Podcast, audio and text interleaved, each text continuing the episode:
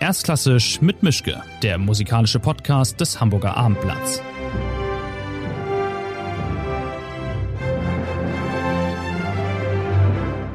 Schönen guten Tag zu einer neuen Folge. Ich bin, wo soll ich sonst sein, in meinem Arbeitszimmer. Mein Gegenüber ist diesmal in München. Es ist ein Bariton, aber es ist nicht irgendein Bariton, sondern, wie soll ich sagen, der Bariton to end all Baritons. Ähm, es ist Christian Gerhaher. Schönen guten Tag, grüß Gott geradezu. Äh, toll, dass das geklappt hat, dass wir uns jetzt sprechen und äh, ich freue mich auf das, was alles gleich noch so kommt. Guten Tag. Ich freue mich auch. Danke vielmals.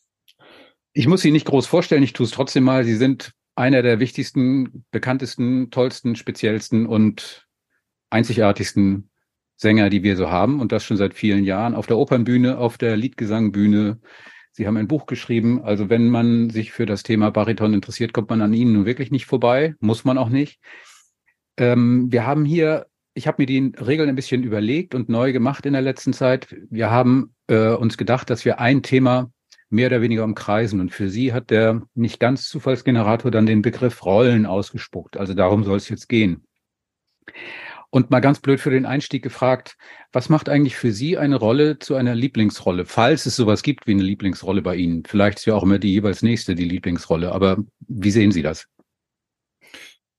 Ähm, äh, Rollen sind für mich dann interessant, wenn sie äh, mich einnehmen können. Und äh, das äh, zeigt eigentlich gleich das Problem äh, eines äh, mehr oder weniger künstlerisch tätigen Menschen, dass er ähm, sich mit einem Thema äh, identifiziert, ist etwas, was viele Leute annehmen und auch, glaube ich, ziemlich schnell äh, verstehen. Allerdings gibt es zwei Möglichkeiten der Identifikation, die in äh, gegensätzliche Richtungen eigentlich laufen.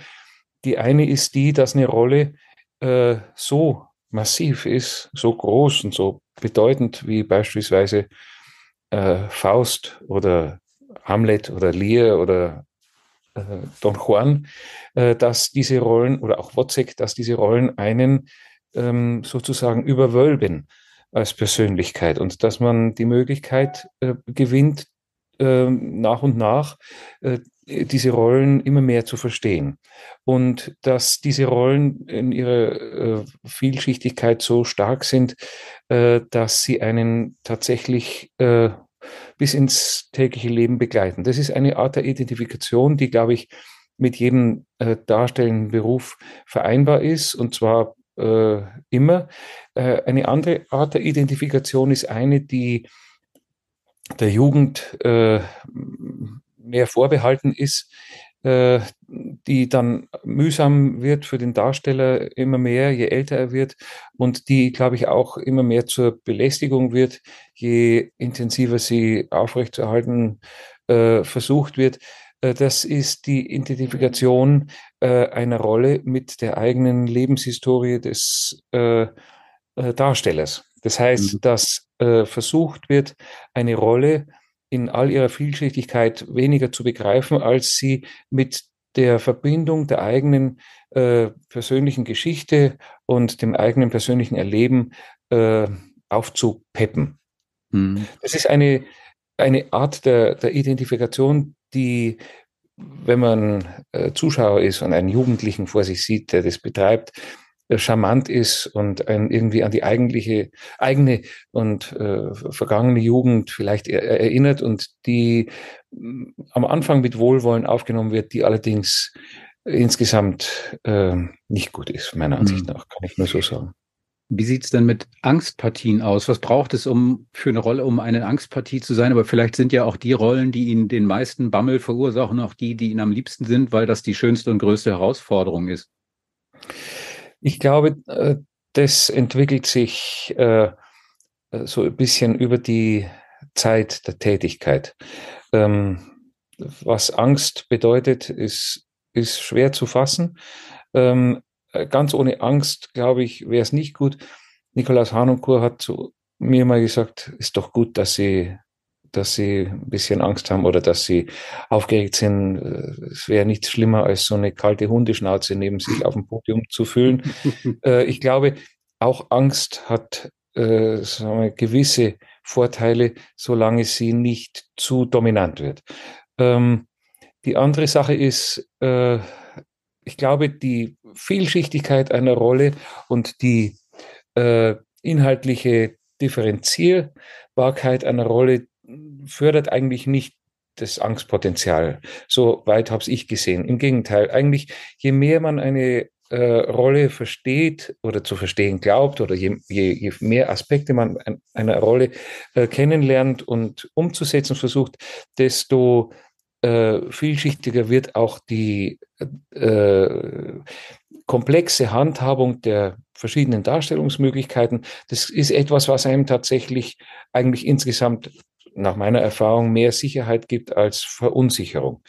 Ähm, Verunsicherung ist ähm, für junge Leute etwas, was äh, aus meiner Erfahrung damit zu tun hat, dass man nicht alles überblicken kann, äh, was möglich ist und was man gerne äh, darstellen möchte, äh, weil das Instrumentarium noch nicht vielleicht so dem eigenen Erfahrungsschatz angepasst ist und weil der Erfahrungsschatz der eigene mit bestimmten Rollen oder klanglichen Vorstellungen, inhaltlichen Vorstellungen auch noch nicht so differenziert vorliegt. Äh, Im späteren äh, ähm, äh, Stadium, wo ich jetzt bin, ist es eher so, dass die äh, Vorstellungskraft ähm, über die Jahre der Tätigkeit sich einfach so, schon sehr stark entwickelt hat und dass das aber mit einer gewissen äh, Tragik verbunden ist, weil man nicht mehr das Gefühl hat, alles so darstellen zu können, äh, wie man es gerne hätte. Das mhm. heißt, die, das Verschwinden oder das äh, Abnehmen der eigenen Möglichkeiten ist etwas, was dann mit dieser enorm entwickelten, weil man einfach so lange damit zu tun hatte, äh, Vorstellungskraft, die man mit dem eigenen Tun verbindet, äh, das ist eher vielleicht eher traurig als äh, die umgekehrte Situation. Heißt das, dass Sie sich dann gewissermaßen immer noch so ein bisschen wieder zurück auf den Startblock zwingen, um die Rolle neu neuer anzugehen, als sie eigentlich inzwischen für sie ist, weil sie ansonsten befürchten,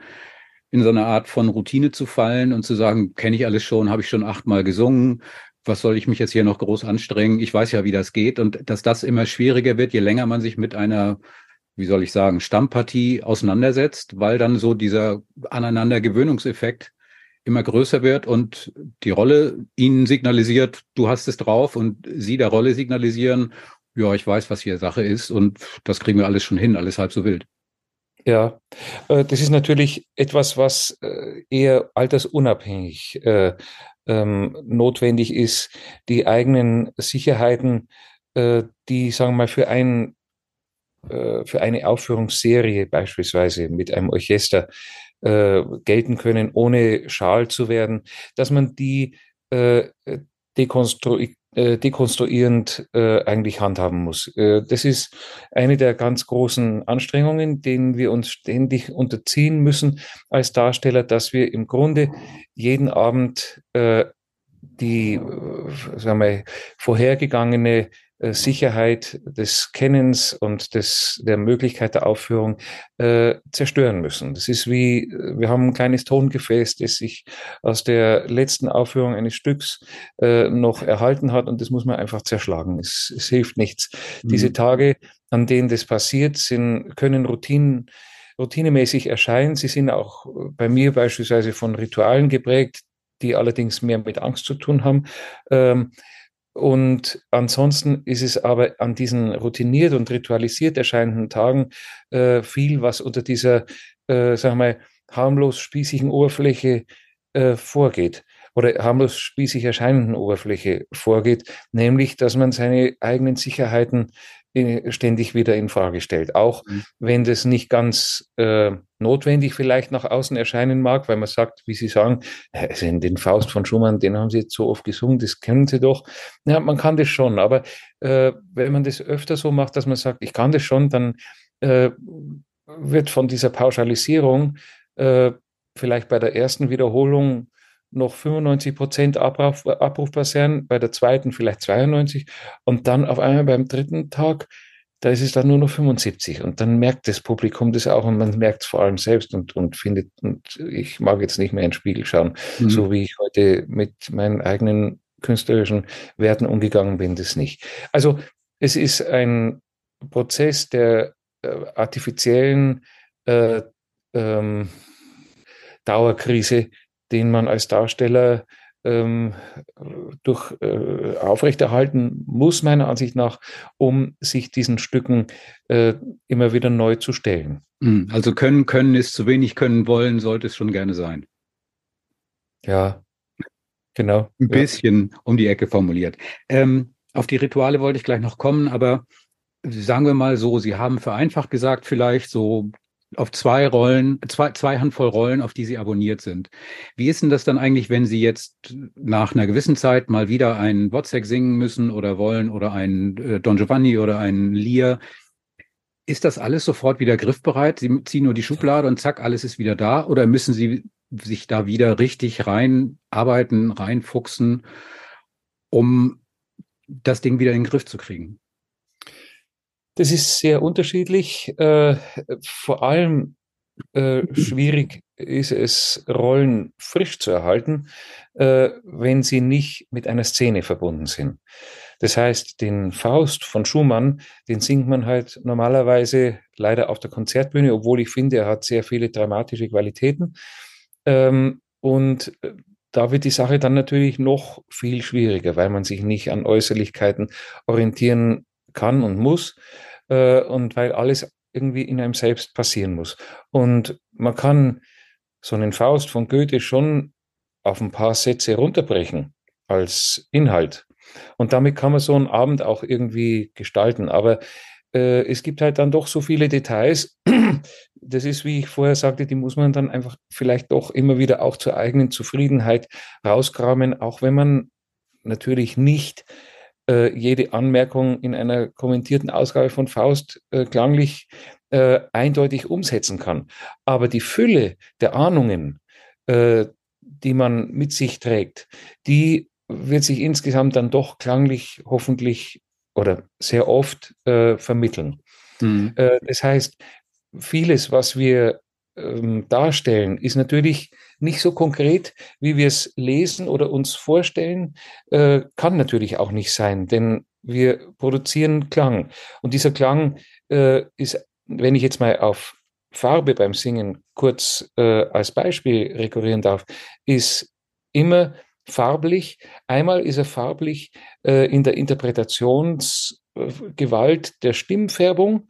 Das ist etwas äh, sehr Unkonkretes, aber etwas äußerst Wichtiges. Und einmal ist es eine Färbung der Vokale. Das ist etwas sehr Konkretes und trotzdem bleibt es immer noch Klang. Und äh, Klang direkt umzusetzen in etwas Vergleichbares, also in etwas Formelhaftes, in beispielsweise sowas, wie man in einer mathematischen Gleichung, die äh, relativ unmissverständlich ist, äh, das, äh, es dahin umzusetzen, auch wenn es ein Vokalklang ist, ist etwas äh, vermessen Schwieriges. Mhm. Das heißt, die Vorbereitung, äh, die man dann bei Stücken und Rollen, die man kennt, vielleicht nochmal aktiviert, die hat äh, häufig vielleicht mehr damit zu tun, äh, dass man sich selbst aufraut, dass man sich selbst nochmal verletzlich und äh, unsicher, künstlich unsicher macht. Denn ich habe natürlich schon eine Vorstellung von Wozzeck, Don Juan und, äh, und Faust, die relativ konsistent ist. Aber dass man sich selbst nochmal verletzlich und unsicher macht, um äh, nicht eine zu große klangliche Sicherheit auszustrahlen. Denn die äh, wird gleich münden, und das, glaube ich, kann man pauschal sagen, in eine äh, mehr oder minder größere äh, Einfeld Einförmigkeit, mhm. Einfarbigkeit.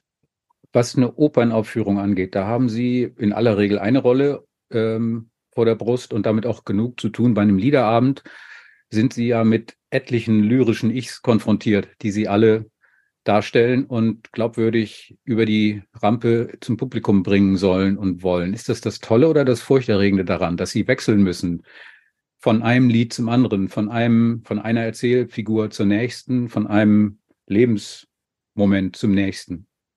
Mhm.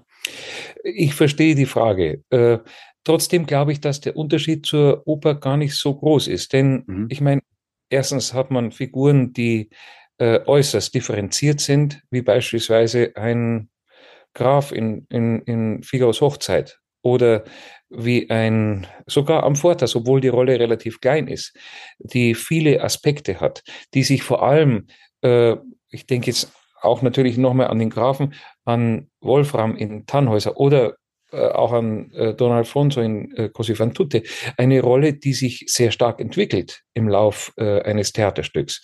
Das heißt, da sind schon sehr viele Aspekte, die sich einfach auch äh, ganz konkret in den insgesamt dann doch äh, überschaubaren Möglichkeiten, sich zu äußern, äh, ähm, konkretisieren muss.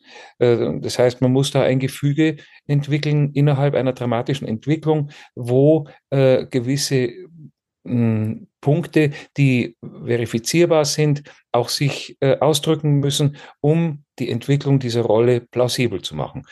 Äh, beim Liederabend ist es natürlich so, dass man meistens mit einem lyrischen Ich zu tun hat, das sehr unterschiedlich ist. Es gibt Zyklen, wie beispielsweise die schöne Müllerin, wo dieses lyrische Ich tatsächlich eine äh, fast äh, theatrale äh, Entwicklung durchmacht. Das ist dann dem Theater relativ ähnlich. Äh, es gibt aber auch Abende, wo man, also wie Sie sagen, und das ist der Kern Ihrer Frage, äh, sehr, sehr viele ganz unterschiedliche lyrische Ichs bedient. Ähm, und tatsächlich, ähm, wenn man das so theoretisch wie Sie fragt, dann haben Sie ganz recht. Das ist. Dann bin ich beruhigt.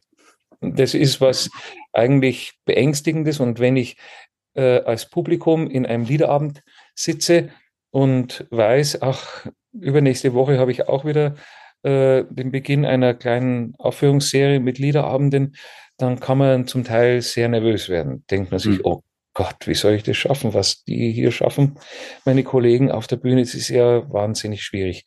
Äh, aber es ergibt sich dann natürlich trotzdem, wie bei einer Opernproduktion und Opernaufführung auch, eine immanente Art äh, Wirklichkeit, die einen auch trägt. Äh, das heißt, man beschäftigt sich mit einem Stück über äh, längere Zeit äh, und hat eine gewisse äh, Dramaturgie und Architektur für dieses Stück, die man auch bei der Neubeschäftigung beispielsweise mit dem Stück, das man schon länger aufführt, einfach wieder ein bisschen erinnert, aber dann auch äh, verändert. Und äh, diese Aneinanderreihung, das gewöhnt man auch, genauso wie man äh, in einer Opernaufführung äh, gewohnt ist, die Dinge, die man eben über längere Zeit zusammenzubringen versucht innerhalb einer Rolle, äh, auch ähm, sagen wir, gewohnheitsmäßig dann ein bisschen abzuliefern. Denn es gibt genügend äh, Imponderabilien und genügend volatile äh, ähm, äh, Einflüsse, die sich ständig ändern. Also mhm. allein vom technischen, physischen, physiologischen Empfinden, aber auch vom psychischen her äh, gibt es vieles, was einfach unwägbar bleibt. Und es ist ja auch mhm. gut so. Bei einem, ich weiß nicht, ob Sie das Wort mögen oder nicht, bei einem Sängerdarsteller wie Ihnen habe ich immer das Gefühl, in dem steckt ein Schauspieler drin, also ein Theaterschauspieler, der dringend raus will. Wie sehen Sie das eigentlich? Es wäre ja doch ganz praktisch, wenn Sie jetzt in großen Anführungszeichen nur Schauspielern würden. Sie müssten nicht singen, Sie hätten nicht diesen ganzen Stress damit, wo ist meine Stimme, was mache ich damit, hat das alles so seine Hand und Fuß, sondern das Schauspielern ist ja ein, ein, ein großer Teil Ihres Jobs. Hat Sie das nie gereizt zu sagen, Gott ja, also ähm, dann singe ich halt nicht und bin trotzdem auf der Bühne. Es kann auch ganz interessant sein. Äh, äh doch, äh, auf jeden Fall. Aber ich würde das nicht so darstellen, dass man sagt, äh, Schauspiel ist äh, einfacher als äh, Musiktheater. Denn also es gibt schon etwas, da kann ich ja auch ganz offen damit sein, was mich schon über die Zeit immer mehr anstrengt. Das sind das ist das Auswendigsingen, das, äh, die vielen verschiedenen Rollen, die vielen verschiedenen Texte, die man eigentlich kennen muss. Das strengt mich sehr an, äh, belastet mich zum Teil und ich könnte mir ehrlich gesagt nicht einfach vorstellen, eine Rolle wie den Lear äh, zu lernen und äh, einfach bloß als Text zu rezitieren. Das ist schon eine große und gewaltige Aufgabe, vor der ich größten Respekt habe. Aber Sie könnten ja vielleicht mit einer kleineren Rolle dann ins Schauspiel mal reinschnuppern. Es muss ja nicht gleich der Lear sein. Das ist vielleicht der 8000er zu Beginn ist nicht gesund. Also ja, nein, nein, natürlich. Äh, also ich finde Schauspiel etwas, was ich wahnsinnig interessant finde. Es hat mir immer, wenn es im Musiktheater sehr konkret wurde, das Schauspiel wahnsinnig viel Spaß gemacht. Ich denke zum Beispiel an eine Produktion der Fledermaus mit äh, Christoph Loy in Frankfurt da haben wir natürlich auch viele Dialogszenen gehabt und das habe ich geliebt. Das war, das war auch so eine grandios witzige Arbeit, äh, eine Arbeit, die aber auch von sehr viel Melancholie geprägt war.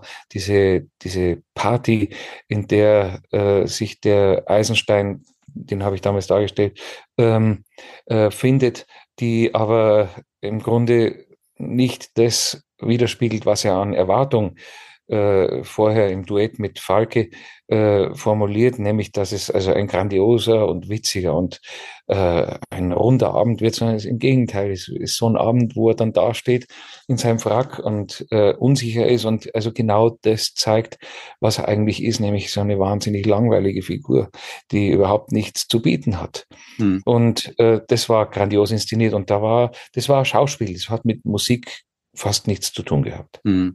Die nächste Frage, die sich daran ja anschließt, zumindest für mich, wäre, wenn jemand so wie Sie sich mit dem Thema der Rollen auseinandersetzt und der Vertiefung in diese ganze Materie, hat es Sie dann nie gejuckt oder juckt es Sie womöglich jetzt gerade auch mal sich in Richtung Regie hineinzudenken?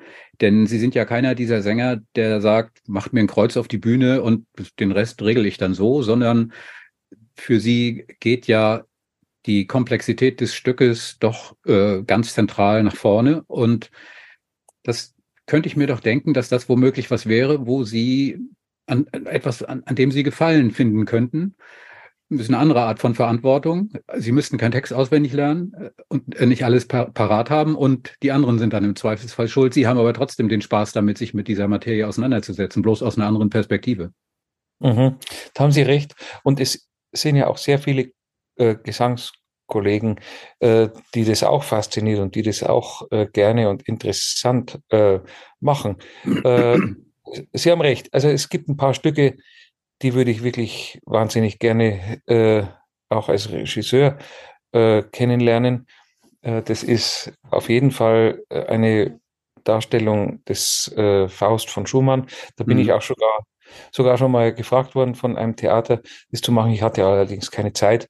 Mhm. Auch äh, Tannhäuser würde mir wahnsinnig gut gefallen, weil ich da ein paar Ideen äh, hätte, die mich bedrängen und die ich aber nie äh, verwirklicht sehe in den Aufführungen, die ich kenne.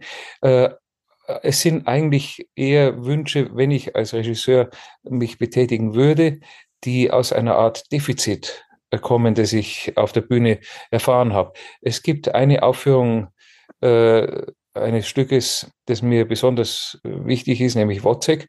Äh, das war meine erste Produktion in Zürich äh, von Andreas Homoki. Die ist so perfekt, dass es eben dazu führt, dass ich hier als Regisseur nichts mehr hinzuzufügen hätte und deswegen auch nicht den Wunsch habe, das zu tun. Und ganz abgesehen davon, diese Aufführungs- oder diese Produktion, die es leider auch gar nicht mehr gibt, die ist nicht mehr rekonstruierbar, außer auf DVD gibt es, äh, aber man mhm. kann sie nicht mehr äh, revitalisieren.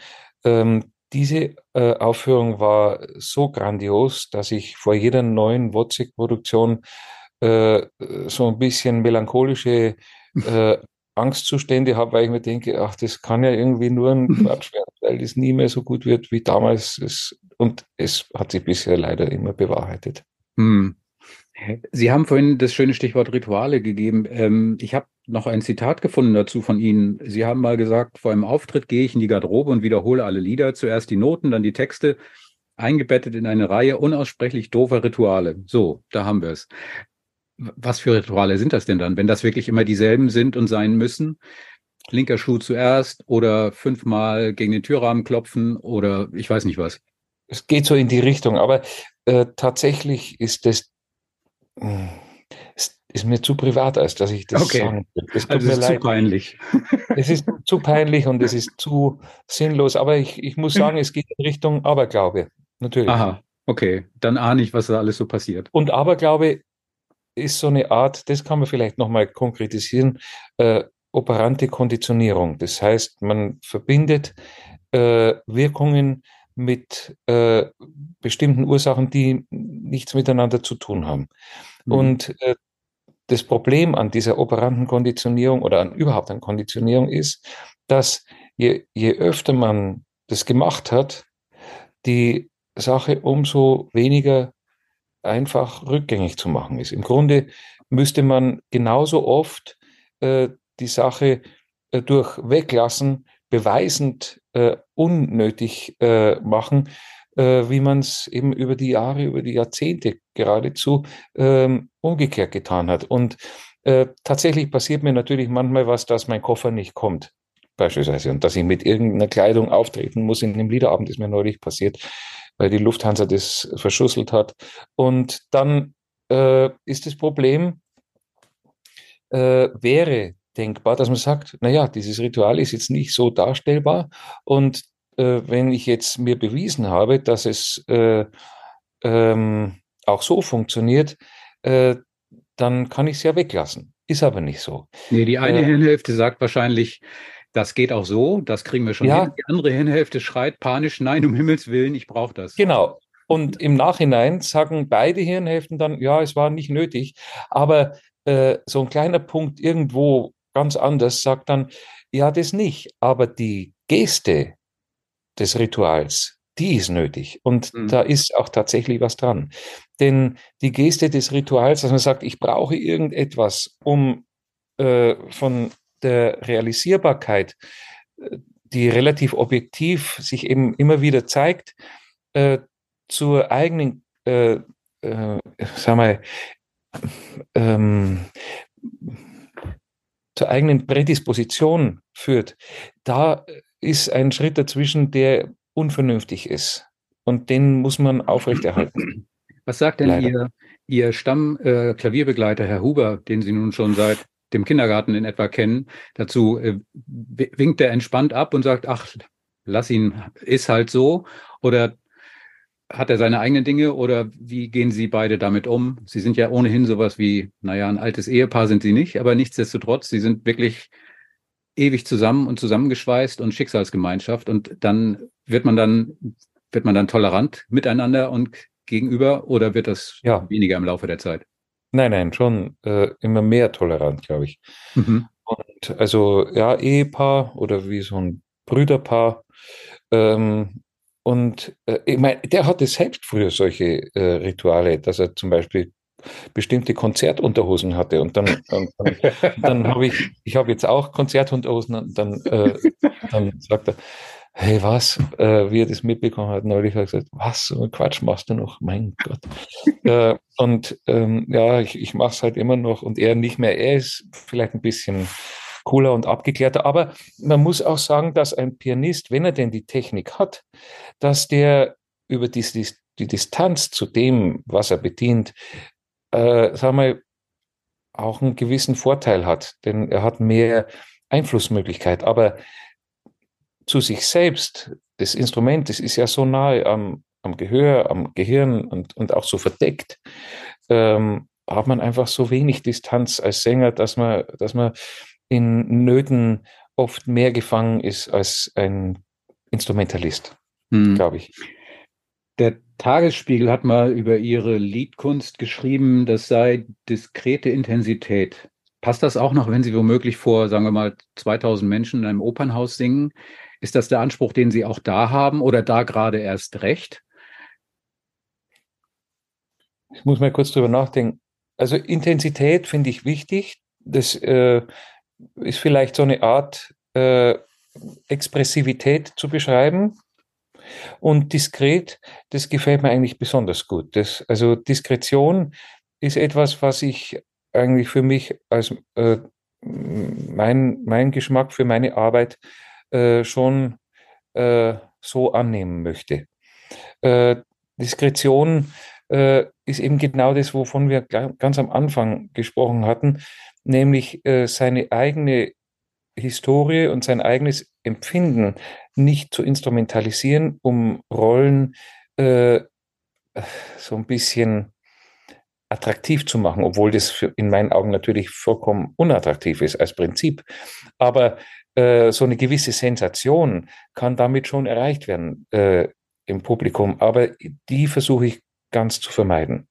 Glauben Sie eigentlich, also es ist vielleicht eine gewagte These, aber ich habe ja den, die, die vage Vorstellung, dass ähnlich wie mit äh, Hundebesitzern und Hunden, dass die sich immer aneinander angleichen, dass auch bei Sängern es so ein bisschen durchschlägt und durchstrahlt, was sie so singen durch das Stimmfach, in dem sie unterwegs sind. Also ein, ein Tenor wird im Laufe seiner Karriere immer tenoraler und ein Bariton hat eine andere Art von Tiefenmöglichkeit noch. Und der Bariton ist halt nicht der, der die Tür eintritt, sondern der macht sie auf und hat dabei noch zwei, drei Hintergedanken womöglich und äh, denkt ein bisschen mehr darüber nach. Der Bariton ist auch der, der im Zweifelsfall vielleicht ein bisschen in die, er kann auch mal ins, ins Dunkle und ins, ins Böse natürlich äh, reinrutschen, aber sehen Sie das, merken Sie das an sich, dass Sie durch die Rollen, die Sie singen, wegen der Stimme, die Sie haben, im Laufe der Jahre anders geworden sind, als womöglich äh, Sie geworden wären, wenn Sie ein strahlender Tenor gewesen wären, der seine Karrierejahre damit verbringt, ständig die Frauen in den Opern zu kriegen oder am Ende ermordet zu werden? Oder beides? Also, das klingt relativ plausibel, was Sie da beschreiben. Das, da bin ich äh, beruhigt. Äh, aber ich, ich möchte trotzdem zwei Sachen dazu sagen. Das eine ist, äh, dass sich die technischen Möglichkeiten, die sich ja ändern im Laufe der Zeit. Also ich habe vorher davon gesprochen, dass zunehmend ich so ein gewisses Defizit äh, verspüre von physiologischer Kraft und, und Elastizität der Stimme. Äh, das geht natürlich auch damit einher, dass ich manches jetzt singen kann, was ich früher einfach nie wirklich singen konnte. Mhm. So, äh, und wenn das bloß ein paar äh, Vokale auf hohen Tönen sind, die, wo ich früher mich immer abgemüht habe und was dann auch so hat, das geht jetzt auf einmal in einer Weise, in einer Art und Weise, die einfach äh, beglückend auch ist. Das, also, das ist auch schön, sowas mal sagen zu können. Aber die andere Sache ist, leider äh, ist es nicht nur so, dass sich eine Stimme dann in diese Richtung entwickelt, wie Sie sagten beim Bariton, dass es ein bisschen dunkler wird, ein bisschen schwärzer. Also die Tiefe äh, nimmt zu, die Höhe ab. Ich glaube, das ist ein normales, äh, äh, eine normale Entwicklung. Aber es gibt viele Beispiele von Kollegen, die in der späteren Phase äh, ihres äh, Singens und auch wenn sie eben noch dramatischer dann äh, singen, nicht unbedingt schwärzer und größer im Sinne oh, werden, sondern so ein bisschen keifender. Mhm. Wie so ein, wie so ein, wie so ein Frosch. Und ich das, meinte eh, aber auch eher das Charakterliche, dass das so ein bisschen ja, abfärbt. Nicht, dass sie dann im Laufe der Jahre zu, zu so, so einer weisen, allwissenden Gestalt werden, womöglich. Und ein Tenor ist immer wieder jeden Tag den, den, den Gott werden lässt aufs Neue, sagt er sich, wo ist die nächste Frau, die ich aufreißen kann und der Bariton ist anders gestrickt. Aber es geht in die Richtung, dass man dann ich, ich weiß es nicht, ob das Charakterliche so, ob man das so konkretisieren kann. Okay. Aber was ich schon glaube, ist, dass äh, Rollen und Persönlichkeit irgendwann so ein Kontinuum werden, das allerdings auch nach außen sich nicht unbedingt mitteilen muss. Hm. Das, das, daran äh, glaube ich schon. Aber ich glaube vor allem daran, dass gewisse Fächer äh, einfach auch ähm, man nur deswegen äh, ergreift, weil man sie eben nur ergreifen kann. Das klingt, äh, es ist jetzt banal, klingt banal, ist auch relativ banal, aber man kann es trotzdem mal aussprechen. Ich glaube, mhm. wenn einer äh, ein sich einer Unterhaltungskunst verschreibt, dann ist es eher sein Naturell und wenn eher einer sich der seriösen Kunst verschreibt, dann ist es auch eher sein Naturell und dann ist es eine Entwicklung, die vielleicht auf Dauer plausibel ist. Hm. Wenn ich nicht wüsste, wie sich Ihre Stimme anhört, wie würden Sie mir die beschreiben? Hm. Das ist was sehr Schwieriges. Äh, also äh, ein paar Leute sagen, sie mögen meine Stimme. Und wenn ich, neulich habe ich mit Herrn Huber aufgenommen, äh, fünf Tage Brahms-Lieder. Und das ist oft ein sehr schwieriger äh, Prozess. Da muss man dann immer hochgehen in, ins Studio und oh Gott, diese, diese Stufen des Grauens, die habe ich in meinem Leben immer im selben Studio so oft erstiegen. Und dann sitzt man da und andere Leute hören auch zu und man hört sich und denkt, Gott, das ist so grauenvoll, es ist so, es ist so hässlich und es ist so doof. Und oh, ja, das, das kann einfach äh, ganz schrecklich sein. Das heißt, eine Distanz zu dem eigenen Tun zu gewinnen, ist etwas sehr Schwieriges. Und es ist auch etwas, was äh, vielleicht als Grundhaltung nicht unbedingt erstrebenswert ist. Was ich damit sagen möchte, ist, dass es äh, eine Distanz ab und zu geben muss zum eigenen Tun, um es zu kontrollieren. Aber es muss auch die Distanzlosigkeit zum eigenen Tun geben, um äh, sich nicht ständig zu zerfleischen und auch um eine gewisse äh, Konsistenz zu wahren, die natürlich ein Publikum auch braucht und auch ein Stück braucht. Das klingt aber auch so, als ob Sie, wie soll ich sagen, schwer daran arbeiten, sich selbst gegenüber nicht nachtragend zu sein. Also wenn ein Opernabend in so einem 3 plus Niveau verläuft, dass Sie sich dann nicht tagelang danach kasteien und sagen, um Himmels Willen, was habe ich da gemacht, sondern dann einfach einen Haken dran machen und sagen, war so, aber der nächste Abend wird besser und muss besser werden und ich nehme mir das jetzt nicht noch nachträglich übel, weil sonst werde ich komplett verrückt.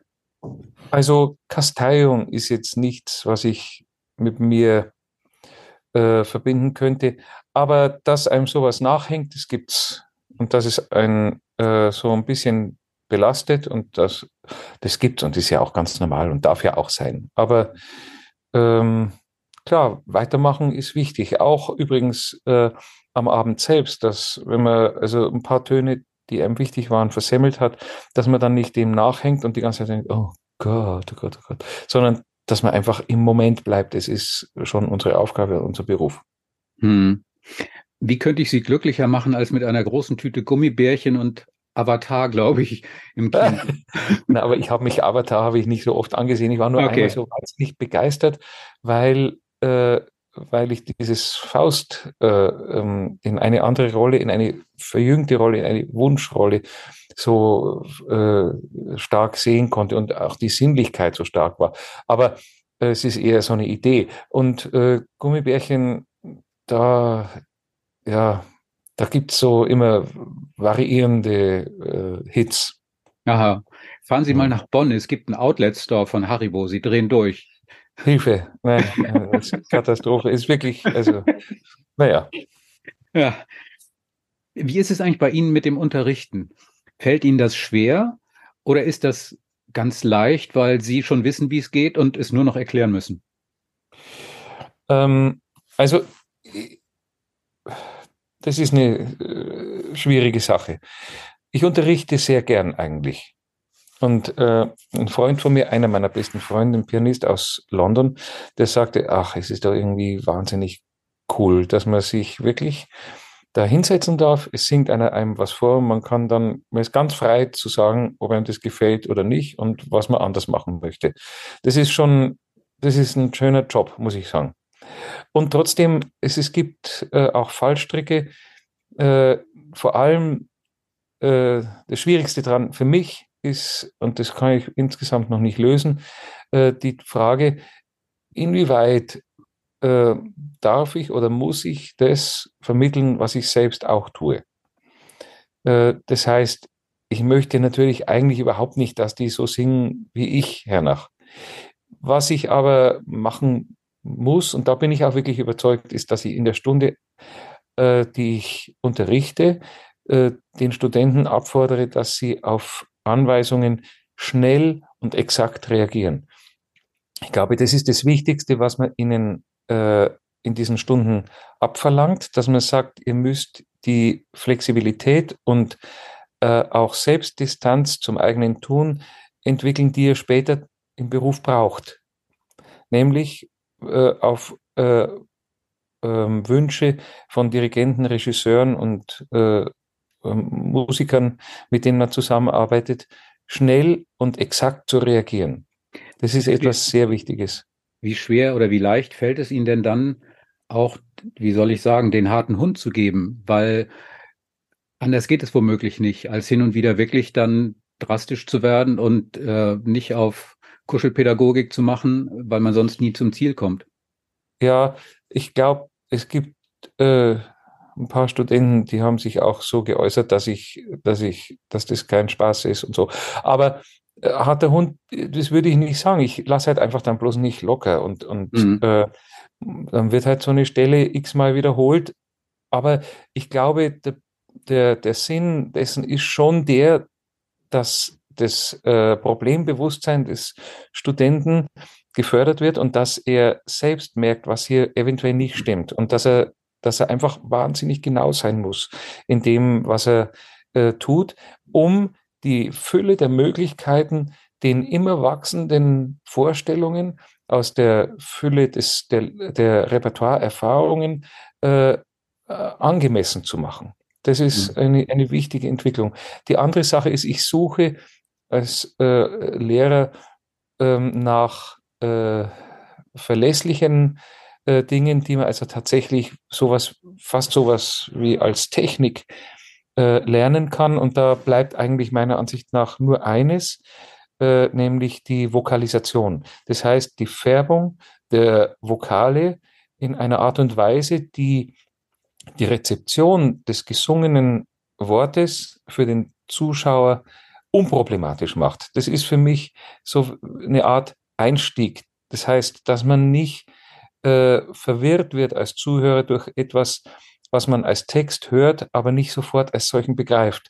Das heißt, dass man äh, bei manchen Dingen so eine Rückübersetzungsschleife äh, äh, durchmachen muss, wo dann aber Zeit und auch Konzentration vergeht und verpufft, äh, was nicht sein sollte. Das heißt, die Sprache, die gesungen wird, sollte künstlich, das ist unsere Aufgabe meiner Ansicht nach, das ist meine feste Überzeugung, äh, unproblematisch und einfach gehalten werden, um die komplizierteren Dinge, nämlich äh, klanglich-semantische Verschränkungen, äh, die ja viel interessanter sind als die Sprache selbst, das ist nur ein Medium, um um die Aufmerksamkeit für diese äh, klanglich-semantischen Inhalte äh, so groß und offen zu erhalten wie irgend möglich. Mhm. Das, das heißt, diese Technik der Aussprache, das ist das Einzige, was ich tatsächlich konkret als Technik vermitteln, zu vermitteln versuche und auch wirklich einfordere. Mhm. Dafür habe ich ein passendes Zitat von Ihrem Kollegen, den Sie, glaube ich, ganz gut kennen, Georg Niegel. Mit dem habe ich neulich gesprochen und er hat gesagt, es geht darum, dass ich Sie berühre. Ich bin der Projektor und rege hoffentlich in Ihnen etwas an. Ich glaube, das trifft es ganz gut, oder? Ich würde es anders sehen. Okay. Entschuldigung. Kein Problem. Also, Georg ist natürlich ein enger Freund von mir und wir verstehen uns bestens. Äh, ich glaube eher, zumindest in der in der Tätigkeit als äh, Liedinterpret, äh, dass man als Darsteller äh, nicht selbst berührt und so wenig wie möglich selbst berührt, sondern dass man äh, äh, eine mediale Funktion einnimmt und dass man durch äh, farbliche Abstufungen, die dann aber nicht mehr Vokalfarben sind, sondern Klangfarben äh, versucht, diese mediale Funktion auch zu moderieren. Das heißt, man kann beispielsweise bei einem Gedicht, mit äh, einem Rollengedicht, äh, mit einem lyrischen Ich, äh, eine Situation kreieren, die durch Helligkeit die Distanz zum Publikum sehr stark verringert und so eine Art Dialogsituation aufmacht. Äh, dann kann man aber durch eine äh, Andersfärbung äh, diese äh, Situation sofort verändern, indem man beispielsweise eine reflexive äh, äh Situation und Färbung äh, ähm, verwirklicht, die dann die, die, diese Distanz zum Publikum wieder vergrößert. Ich glaube, das sind Spiele, die äh, mit, äh, damit umgehen, dass man Reaktionen und Emotionen zwar auslösen kann, aber nur vermittelnd. Mhm. Das heißt, die Person des Darstellers ist in meinen Augen äh, am Ende idealerweise so flach wie ein Stück Papier. Das hieße dann ja im äh, Ergebnis nicht Christian Gerha steht auf der Bühne und singt, sondern etwas singt aus Christian Gerha heraus und er ist nur dafür da, dass etwas aus ihm heraussingt. Eigentlich ja. Und natürlich sagt der Herr Huber dann seit Jahren, das ist schon recht mit deiner äh, mit einer Selbstzurücknahme äh, ist ja auch richtig. Und trotzdem musst du dir bewusst sein, dass die ganze Sache ja einmal durch dich hindurch muss. Das ist richtig. Äh, das heißt, ich kann nicht abstrahieren und nicht garantieren, dass von mir nichts in dem Klang steckt, der am Schluss rauskommt. Und das wäre auch nicht, meiner Ansicht nach, nicht erstrebenswert. Aber ich glaube, man kann diese Art der äh, persönlichen Äußerung äh, vielleicht ähm, verbinden mit einem Ding, was man im Grunde auch nicht ändern kann, nämlich mit dem eigenen Timbre. Und dieses Timbre ist vielleicht der, der entscheidende äh, Faktor, um eine Art persönlicher Ansprache als Illusion dem Publikum äh, zu ermöglichen.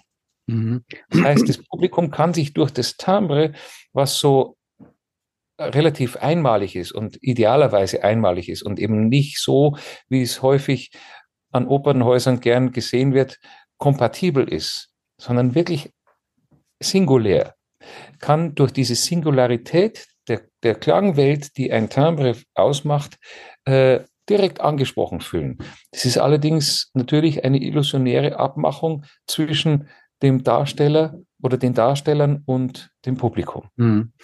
Weil Sie eben nochmal Herrn Huber erwähnt haben, äh, wie ist das eigentlich mit Ihnen beiden, wenn, wenn Sie miteinander auftreten oder nein, eher wenn Sie nicht miteinander auftreten? Haben Sie dann sowas wie Phantomschmerzen, dass Sie sagen, ich bin jetzt hier mit diesem oder jenem Pianisten unterwegs oder ich habe hier eine Aufführung mit einem Orchester oder ich bin auf der Opernbühne, aber dass es dann in Ihnen so rumort und, sich, und Sie sich sagen, verdammt, ich, ich brauche jetzt bald mal wieder Konzerte mit Gerold, weil das ist so eine Art von Ausgleichssport für mich innerlich. Ich kann nicht ohne den, ohne diese Gewissheit und ohne diese Vertrautheit, die sie schon musikalisch so lange miteinander verbindet. Oder sind Sie auch mal froh, wenn Sie voneinander weg sind? Also das sind wir nicht. Wir, äh, wir haben sehr äh, direkten Kontakt, wie ich das vorher schon gesagt habe, aber auch keinen total dauerhaften. Es ist so, wenn ich Oper singe, dann äh, kann ich ihn nicht vermissen, denn es ist sowas anderes. Mhm. Was ich manchmal vermisse, ist das Lied. Und äh, ich bin wegen des Kunstlieds Sänger geworden und nicht wegen der Oper. Das mhm. bleibt auch so. Aber ich muss sagen, also letztes Jahr war Herr Huber mal äh, länger krank, dann bin ich mit dem anderen Pianisten aufgetreten. Der war grandios, kann ich gar nicht anders sagen. Und auch ein wunderbar, äh, wunderbarer Mensch. Und wir haben uns bestens verstanden und es war auch musikalisch kein Problem. Und trotzdem habe ich gemerkt, die, die Selbstverständlichkeit, die, ich, die mich mit Gerold auf der Bühne verbindet, das ist etwas, was, äh, sagen wir, neben der Ehe mit meiner Frau eines der äh, unverzichtbarsten Geschenke in meinem Leben ist. Ich äh, vermisse ihn äh, habe ihn dann tatsächlich vermisst, obwohl mir der, der, andere Pianist weder menschlich noch musikalisch noch technisch irgendein äh, ein Defizit vermittelt hat. Es ist einfach eine Sache, wir, also im Herbst wären es 35 Jahre, dass wir zusammenarbeiten, auf die man einfach nicht mehr verzichten möchte. Und das äh, ist, glaube ich, auch vollkommen legitim. Als drittes, äh, nämlich bei Orchesterliedern, äh, da vermisse ich ihn dann meistens schon, denn ich äh, und äh, so schön und äh, unglaublich Orchesterlieder sein können oder sind, wegen dieser auch oft äh, wahnsinnigen Instrumentierungen, beispielsweise bei Mahler, äh, ist ja geradezu sprichwörtlich, muss ich sagen, ein Lied ist trotzdem eigentlich idealerweise ein Klavierlied mhm. und kein Orchesterlied. Ich glaube, ein Orchesterlied ist eine Unmöglichkeit, die so die ein bisschen auch der Unmöglichkeit dem, des Prinzips der Oper entspricht. Das ist völlig irreal und, und auch unsinnig, äh, ist trotzdem faszinierend, aber äh, im Grunde ist das Orchesterlied sowas wie die Perversion des Klavierlieds. Denn die Farbigkeit als äh, äh, Interpretationsmedium die wird beim Orchesterlied geradezu konterkariert durch die Vielfarbigkeit des Orchesters. Und es äh, entsteht tatsächlich eine, sowas wie eine äh, ähm, dynamische Konkurrenz, was es mhm. beim Klavier eigentlich nicht gibt, weil die Klänge so unterschiedlich sind, dass sie gut nebeneinander äh, äh, sein können. Mhm. Insofern vermisse ich Gerold auch bei Orchesterlied-Tourneen äh, und Aufführungen. Mhm. Sehr schön hat mir oder sehr gut gefallen hat mir eine Stelle, die ich gefunden habe, wo er das den interessantesten, fand ich, interessantesten Auftritt von Ihnen beiden mal beschrieben hat. Er hat gesagt, das sei ein Konzert in der Kasseler Aussegnungshalle gewesen. Herr Gerhard fiel aufgrund einer Mageninfektion beim dritten Lied, ich glaube, der Tod und das Mädchen in Ohnmacht und landet in der ersten Zuschauerreihe. ja. So schön war das. Das war wirklich so. Das war irre. Also, ich glaube, ich bin sogar ins Krankenhaus gekommen Eieiei. Äh, ich bin wirklich ohnmächtig geworden und, und lag dann äh, auf der ersten Reihe in dieser Aussegnungshalle und es ging alles bloß um Tod. Das, äh, das, war, das war irre. Das war verrückt. Ich, ich war total exekiert, weil ich so eine Magen-Darm-Erkrankung hatte mit Durchfall und äh, ich, es war so exekiert, dass ich, dass mir auch ganz kalt war. Ich bin also mit Pullover unterm Anzug aufgetreten. Es war, es war total gaga. Aber ist doch ein Traum. Also schöner kann es ja nicht werden.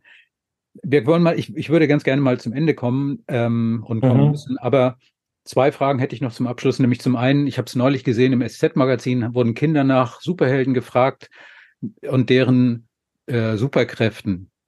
Sie sollten sich welche ausdenken. Und das war ganz, ganz niedlich. Welche Superkraft hätten Sie denn so gerne, außerdem ausblenden können von Versagensängsten? Also, ja gut, das ist ganz banal und äh, ich träume das häufig. es ist ein, immer ein toller Traum, dass ich einfach fliegen kann, dass ich mhm. so abhebe, dass ich über, über den, äh, dass ich einfach mich erhebe und, und ich kann einfach schweben. Das, das hätte ich gern. Das ist toll. Ja, bin ich neidisch, ja. Und die, die letzte Frage ist, um nochmal auf die Rollen zu kommen, gibt es noch eine Traumrolle, auf die Sie seit Jahrzehnten warten, aber niemand bietet sie Ihnen an oder ist alles durch jetzt? Ist nicht alles durch. Ich, äh, es gibt vielleicht einige Rollen, die ich halt nie singen werde, weil es nicht dazu kommt oder weil ich mich auch nicht dazu fähig fühle. Äh, eine Rolle, mit der ich immer wieder überlege, die mir immer wieder angeboten wird und die ich dann mal ausgeschlagen habe und äh, dann doch wieder möchte, das ist äh, der Sax. Mhm. Und äh, eine andere Rolle, eine Traumrolle, die mir aber niemand gibt, weil, weil ich zu teuer wäre, das zu singen. Das ist der, äh, der Hirte äh, im Anfang dritter Akt Tristan. Mhm. Also dieses unvergleichliche Vorspiel zu Ende ist und dann die Schalmei beginnt und dann kommt er und sagt, Kurvina, sag. Das ist so unfassbar pur und, und rein und hell und klar. Das ist für mich eine ideale Situation im Musiktheater. Diese, dieser Anfang des dritten Akts Tristan ist etwas, was für mich perfekt geglückt ist und wo ich gern mal dabei wäre. Sagen Sie doch einfach, Sie machen es umsonst, dann geht's. Ja, die Zeit habe ich noch nicht, dass ich umsonst auftrete. Okay. Ja, das war alles sehr spannend und sehr interessant. Vielen Dank. Ich kann eigentlich nur zum Abschluss, Sie sind, glaube ich, nicht wieder in Hamburg in absehbarer Zeit. Ich zumindest weiß ich nichts davon. Aber für alle, die jetzt noch nicht äh, genug von Ihnen haben, Doch in einem Jahr komme ich mit einem Liederabend. Ah, okay. Mhm. Gut, dann zähle ich die Stunden, bis das soweit ist. Äh, aber für alle anderen kann ich nur empfehlen, entweder Ihr lyrisches Tagebuch zu lesen über Schumann und Konsorten oder sich die Schumann-Box äh, zu besorgen, die Epochales oder auch die Ottmar Schöck-Einspielung. Und ansonsten bin ich gespannt, was Sie dann im nächsten Jahr hier präsentieren. Und vielleicht klappt es ja vorher auch noch und vielleicht findet sich auch wer, der Sie nochmal in Parsiva lässt. Vielen Dank ja. erstmal und schönen Tag noch. Vielen Dank, Herr Mischke. Danke für das schöne Gespräch. Danke.